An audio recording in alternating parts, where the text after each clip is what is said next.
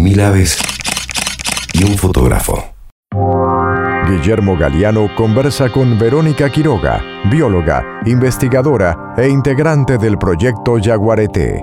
Bueno, seguimos con Verónica Quiroga entonces. Ella trabaja en el IDEA y en el Centro de Zoología Aplicada que tiene la parte en el zoológico, ¿no es cierto, Vero? Claro, Hay parte del zoológico.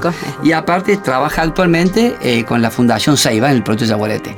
Y ahí sí nos introducimos y nos contas un poco, este, nada, cómo llegaste al proyecto y, y por qué Yaguarete. El proyecto Yaguarete tiene como objetivo llevar adelante acciones para su preservación, conservación de su hábitat, actividades de rescate, generación de conciencia y compromiso del poblador local. Ah, ¿cómo llegué? Aunque no lo creas, fue medio de casualidad.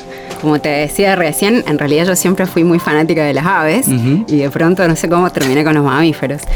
Eh, en realidad, bueno, yo eh, Em, cuando fui a hacer mi tesis de grado en Parque Nacional Copo, eso que contábamos, yo le contacté a, la doctora Sandra Cassiani, que era la, la, persona que estaba trabajando en esa zona allá, una de las expertas del Chaco, que lamentablemente falleció hace unos 10, 15 años ya. Y la contacto a Sandra para hacer mi tesis con aves en el Chaco, justamente, con, con, loros y con carpinteros, me interesaba trabajar. Muy bueno. Y, bueno, y ahí Sandra me dice, mira, no tenemos ningún tema con eso, pero te podemos ofrecer trabajar con la comunidad de mamíferos. Vamos, me encanta. El tema, el tema, es irnos, por lo que veo. sí, sí, más cuando Vamos al Chaco. 22 años, ni hablar. Olvídate. Así que allá fue, eso estamos hablando del año 2002, hace 20 años, hace justo estoy de aniversario de 20 años de trabajar en el Chaco del Norte. Eh, así que ahí me fui a trabajar con el grupo de Sandra y de Pablo Peroy, que es el otro experto de jaguar eh, que trabaja en toda la región del NOA de Argentina, de las yungas.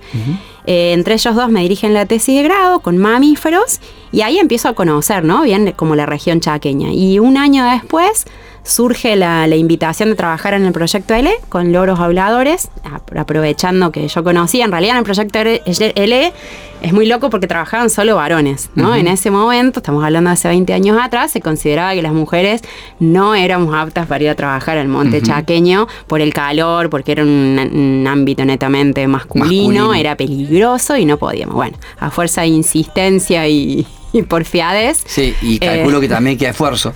y mucho esfuerzo. Eh, logré que me inviten.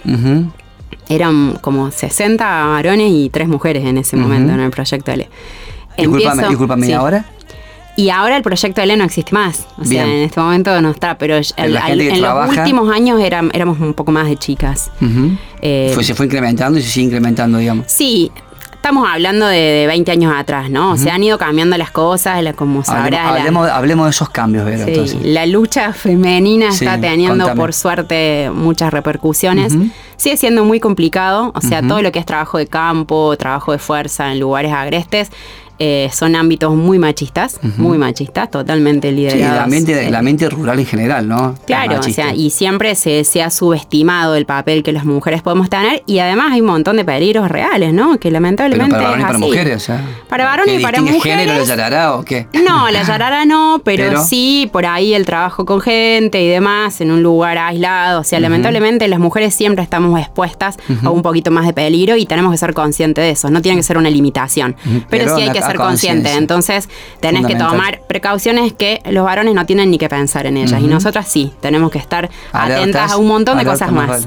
Además de pelear contra el machismo, eh, también contra los peligros. Entonces, bueno, fue ir para allá, eh, pelearla y, yo creo que en la actualidad se ha revertido un montón. El, grupo de trabajo mío, del proyecto Yaguareté, del grupo de ecología y conservación de mamíferos de la IDEA, eh, está lleno de chicas, y de alumnas. Sí eh, becarias nuevas, investigadoras nuevas. Nos sigue costando, seguimos peleando contra un montón de actitudes machistas y, con mucha misoginia en esos ámbitos, pero se va revirtiendo y, creo que lo importante para destacar es que se puede. O sea, hay que ponerle más esfuerzo, pero se puede y, creo que estamos ganando terreno. Sí, creo que, eh, creo que parte de mi invitación también, no solamente por el sino también al verte, ¿no? Al verte, porque creo que lo que nos hace falta también hoy son ejemplos, ¿no?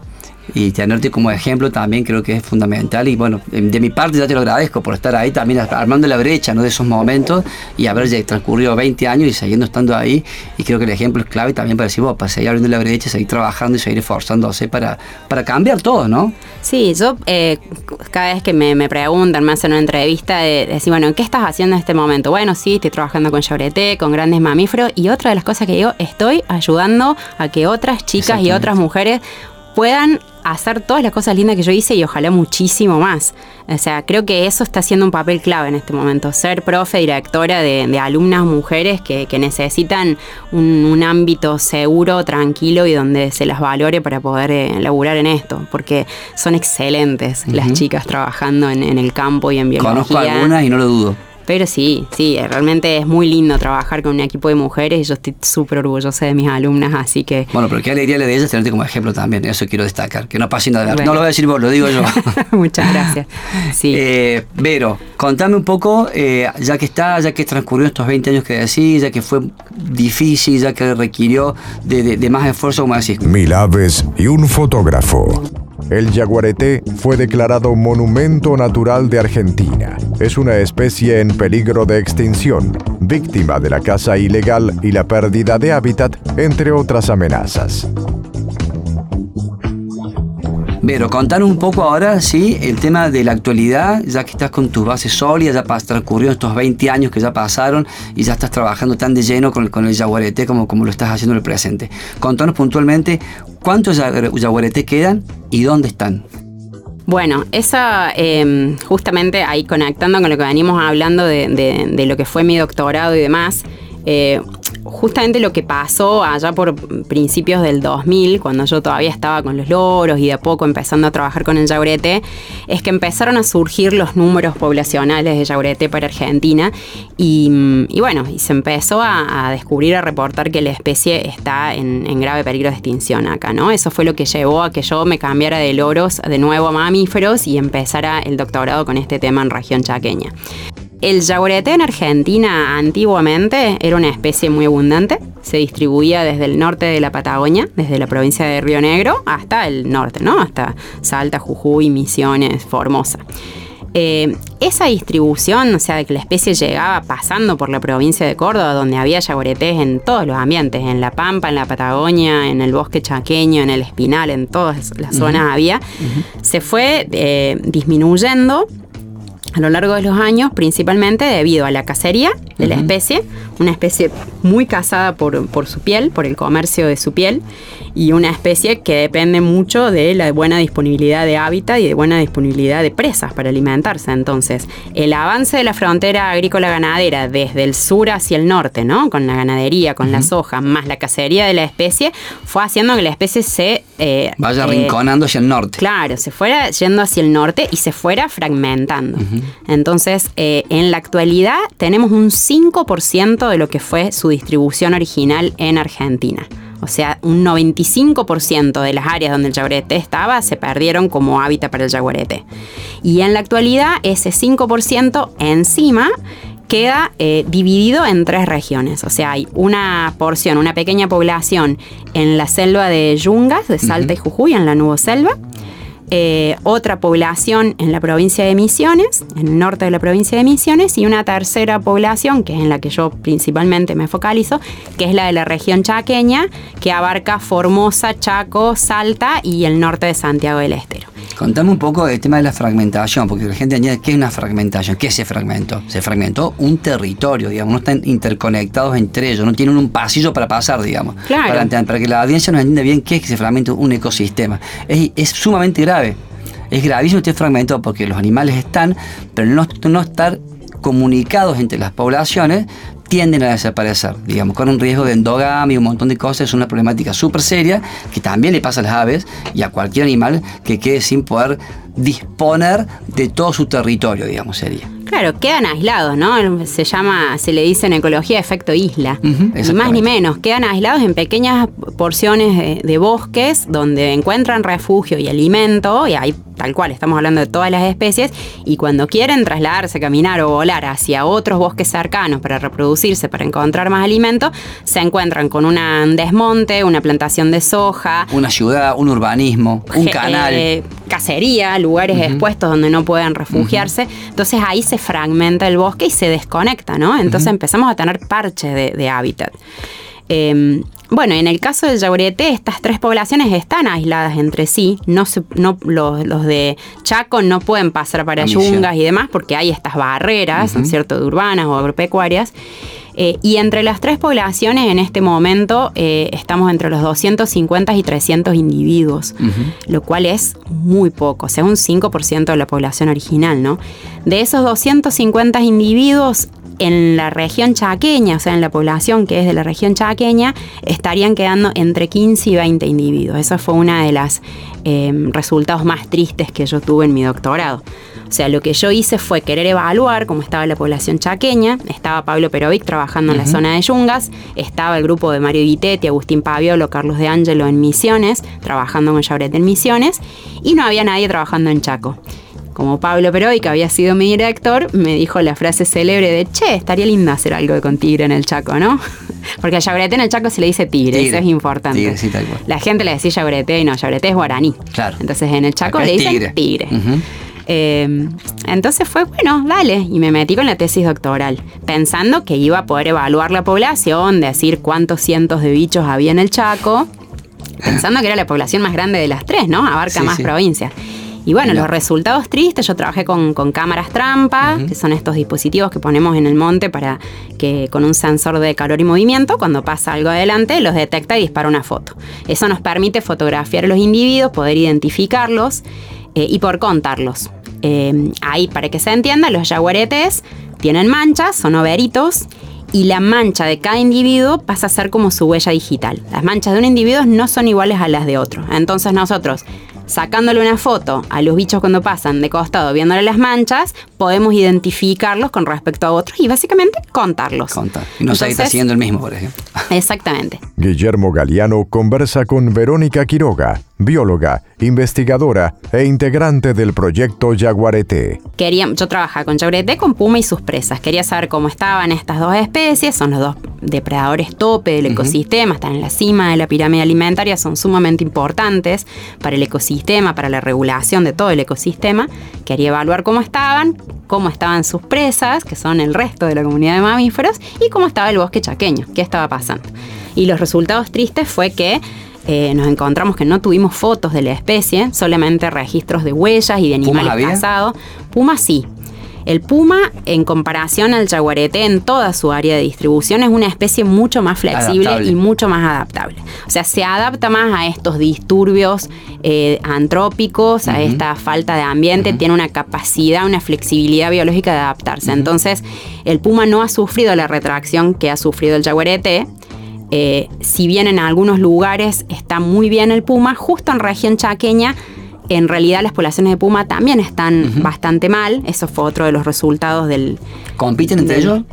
No compiten porque, o sea, no compiten porque se evitan, ¿no? Porque en realidad comen cosas parecidas, pero eh, al evitarse. el jaguarete de alguna manera para hacer hablar en criollo lo corre, ¿no? o sea, en general eh, vemos que hay una, una diferenciación en lo que comen, o sea, el, puma empieza a comer presas más chicas u otro tipo de presas para no combatir con el jaguarete. Eh, por ejemplo, cuando los jaguaretes machos son muy nocturnas, las hembras de pumas son medias diurnas y se van evitando, ¿no? Pero conviven perfectamente en la. Nosotros una experiencia en el parque este, mm, El Rey, estamos en guardaparque caminando y encontramos dos ocelotes muertos. Ajá. Y nos decía el guardaparque que los mataban los jaguaretes. Puede ser, Por la competencia de, los carnívoros, digamos. El ocelote es una presa, para el jaguarete es una presa. O sea, se lo come, digamos. Imagínate que es, un, y me contaba que, lo, que los había matado porque sí. Mira, mira. Sí, sí, eh, o sea, tranquilamente. Y ahí eh, también vimos huellas. De jaguarete. De, de. Ah, qué lindo. Este.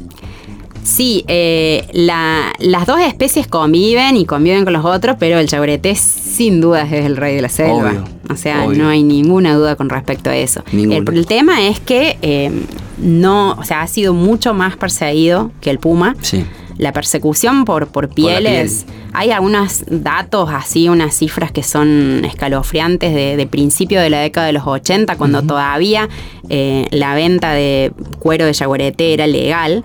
Y en las cifras legales hay cifras de hasta 2.000 cueros de yaguareté por año. No te puedo creer, no Saliendo de manera legal de Argentina, del puerto de Buenos Aires, principio de los 80, fines de los 70. Eso no es nada, es ahora. Es una locura. Estamos todos vivos lo que estamos escuchando prácticamente. sí, sí. Nuestra edad. No es que me tiraste, che, a ver, en el 749, olvídate, ahora. Una locura, bueno, no sabía ahí se, corta, pero imagínate, para que se haya disminuido el 95% de la producción, tiene que tener una presión de caza impresionante.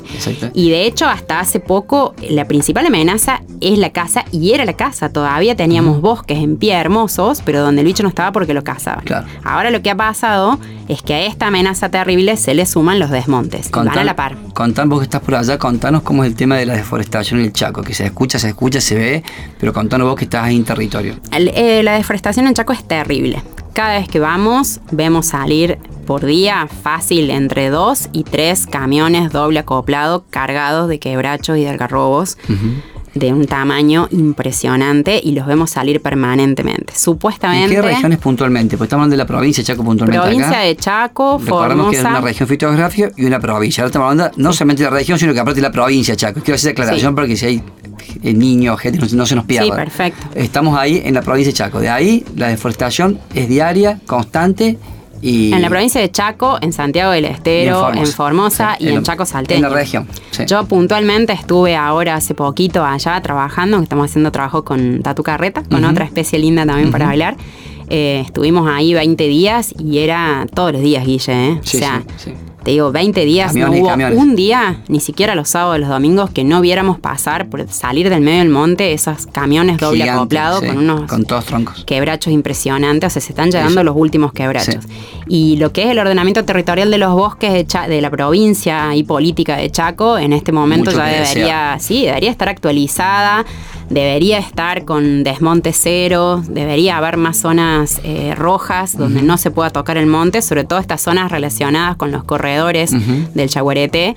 Un corredor es este pasillo que estamos hablando, ¿no? Hay regiones, hay tres poblaciones aisladas, contablo recién, Misiones, zona Chaco salteño, digamos, Chaco Formosa y después Yunga. Un corredor sería una interconexión entre estas regiones y son lugares claves y puntuales para que algún día se puedan desplazar de una a otra, digamos, ¿no? Los distintos no solamente sobre sino la, la, biodiversidad en su conjunto, digamos, ¿no? Sí. Por eso es tan clave. Sí, idealmente eh, conexión entre las regiones sería ideal, pero también dentro de cada región eh, están empezando a quedar desconectadas. en las mismas regiones. Claro, las pocas áreas protegidas que protegen al yaurete, valga la redundancia, están quedando desconectadas entre sí. Y esas áreas protegidas, que son parques nacionales, reservas provinciales, son muy pocas en cantidad y muy chicas en tamaño para poder sostener una población de yaguaretes. Que necesita un montón de territorio. ¿Cuánto necesita un yaguarete promedio para vivir un adulto? En la región chaqueña, los datos que hay, que son del Chaco paraguayo y del único yaguarete que hay con collar en Chaco argentino, estamos hablando de más de 50.000 hectáreas. 50.000 hectáreas, imagínate la cantidad. Entre 50.000 y 80.000 hectáreas, ¿no? O sea, estamos hablando de, de superficies muy grandes para que un solo individuo viva, un, macho comparte el territorio con dos o tres hembras.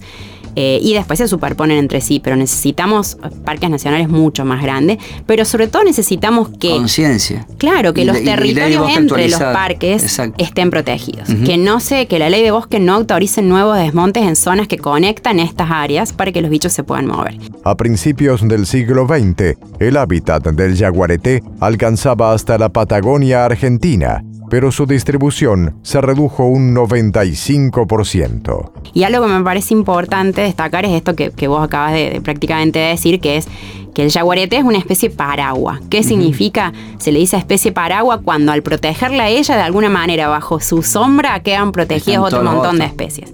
No solo quedan protegidas las otras especies, sino que el bosque chaqueño. Porque para que él sobreviva necesitas un bosque de grandes superficies en buen estado de conservación y con otras especies presentes. Ya está todo. Y por eso nos focalizamos a veces en estas especies, ¿no? Que es muy carismática, pero que, también te brinda esta posibilidad, ¿no? de, de proteger todo el resto del ecosistema.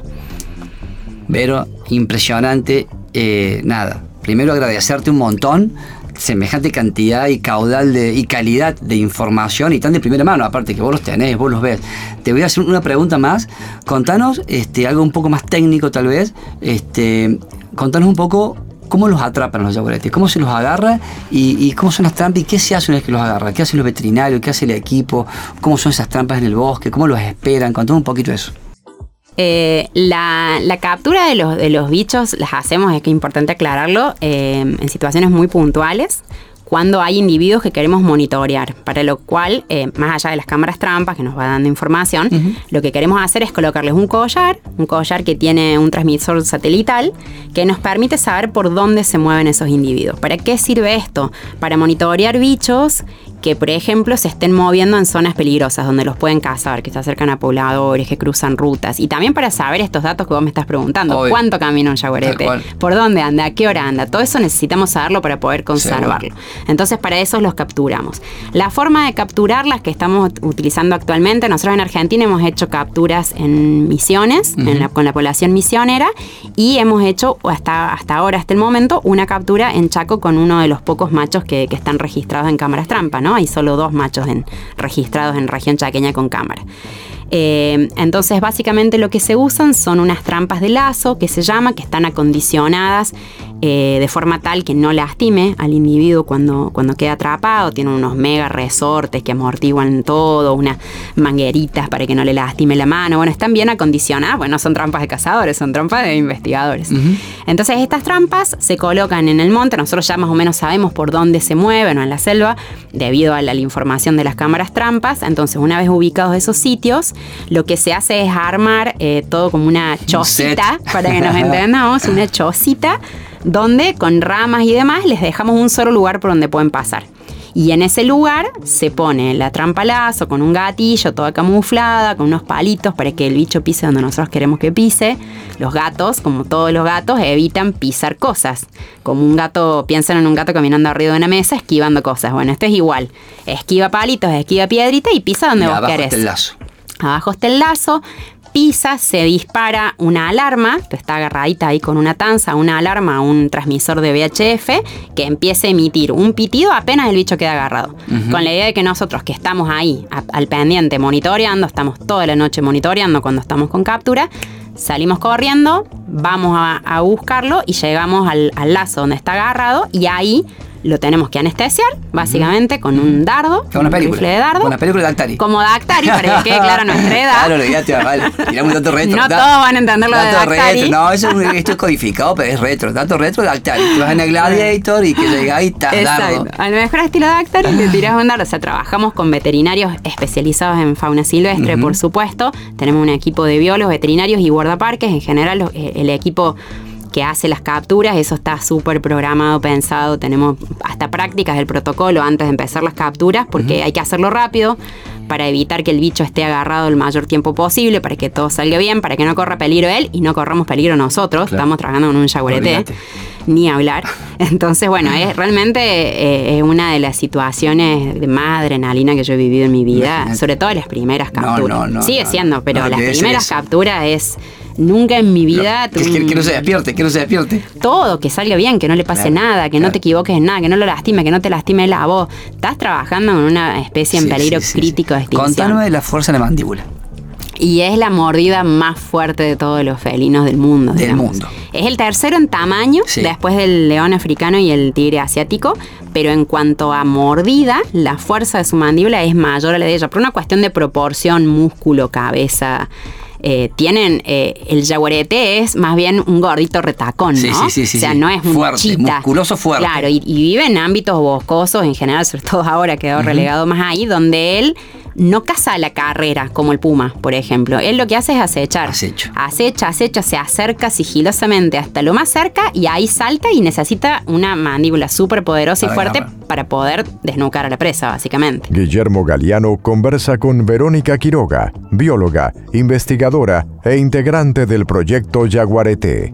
Entre las presas del jaguarete se encuentra el yacaré, a quien ataca de sorpresa. Esta presa que tiene que a mí, visto documentales, filmación, no lo vi nunca personalmente, obviamente, todavía pienso verlo, cuando agarra a los yacaré. y esta sumergida en el agua que hace una cosa que si están los papás escuchando y les interesa los animales, su hijo googleen esto, porque es un show de naturaleza, digamos, cómo caza y la destreza que utiliza para poder agarrar los yacaré. El yacaré se va al agua, él va al agua y cómo está adaptado él para la vida acuática también, ¿no? Que no está, no es tanto como el puma, ¿no? Tan adaptado para la vida acuática está el yaguarete anda perfectamente, pero el puma también, ¿eh? El puma también se lo banca bastante. Nosotros tenemos yaguaretes que han cruzado nadando el, río Iguazú superior como, si, nada, como si uno cruzara acá la, la cañada. O sea, son unos expertos nadadores, bucean perfectamente, o sea, andan, son gatos que les encanta el agua. El agua. Y bueno, y por eso tienen esta capacidad de, poder agarrar estos bichos, los yacarés. Esas imágenes que, van a encontrar en YouTube son de, del Pantanal. Pantanal. La zona de Brasil, y principalmente el, Pantanal brasilero, pero también paraguayo, son impresionantes. Es esto de que se acercan hasta, hasta que están ahí cerca, que el yacaré no los vea. Y sale a toda velocidad. Claro, y lo que o se larga una rama alta. Se larga una rama, se larga la barranca, y salta, y lo que él necesita es tener la fuerza suficiente para no soltarlo hasta que logra desnucarlo o a veces asfixiarlo, porque también cazan por asfixia. No es lo más común, el puma caza por asfixia.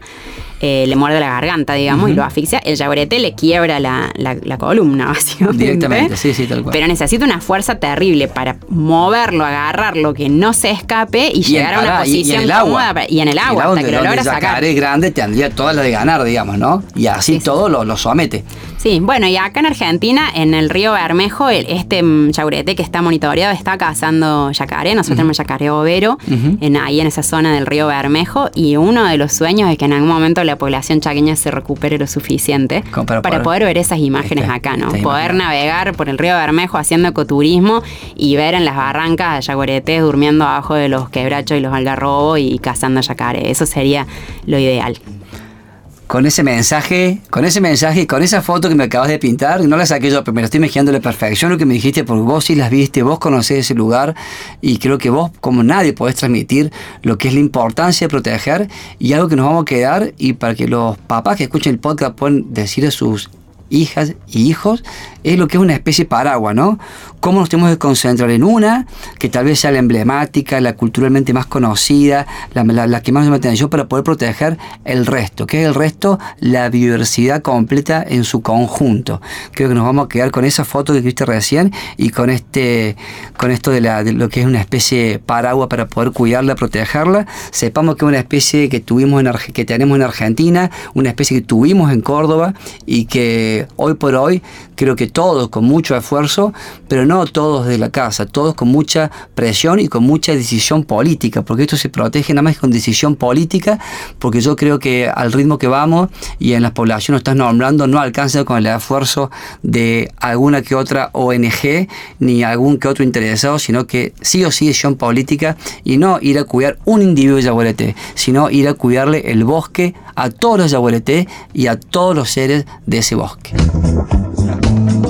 mil aves y un fotógrafo. Bueno, ya por hoy cerramos este episodio de Mil aves y un fotógrafo. Creo que, fue muy, muy, nutritivo, muy enriquecedor, por lo menos para mí que, que soy un apasionado de las aves, de los animales, de los mamíferos. Y no, no sé si hay alguien que no sea un, este, un admirador de, los felinos y del jaguarete puntualmente, uno de los felinos silvestres más grandes que tenemos en Argentina junto con el puma.